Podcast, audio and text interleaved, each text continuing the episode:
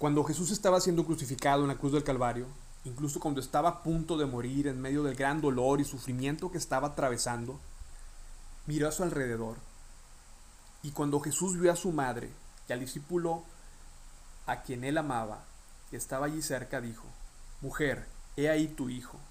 Después dijo al discípulo, He ahí tu madre.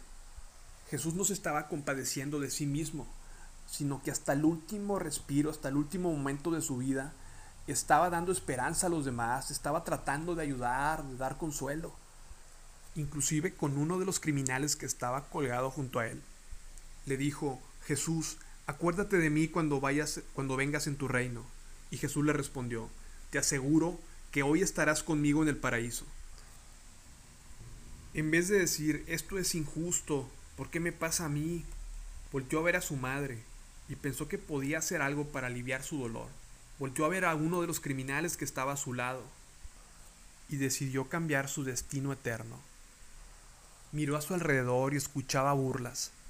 Entonces oró al Padre y le dijo, Perdónalos, Padre, porque no saben lo que hacen. Y eso es lo que debemos hacer en los momentos difíciles, cuando estemos sufriendo de algún dolor físico o emocional, inclusive cuando estemos al borde de la muerte dejar de preocuparnos por nosotros mismos, permanecer en el santuario y dar a otros, dar esperanza, dar alguna palabra de aliento, compartir algún versículo a la persona que está a tu lado, a tu familia, a la gente que te rodea.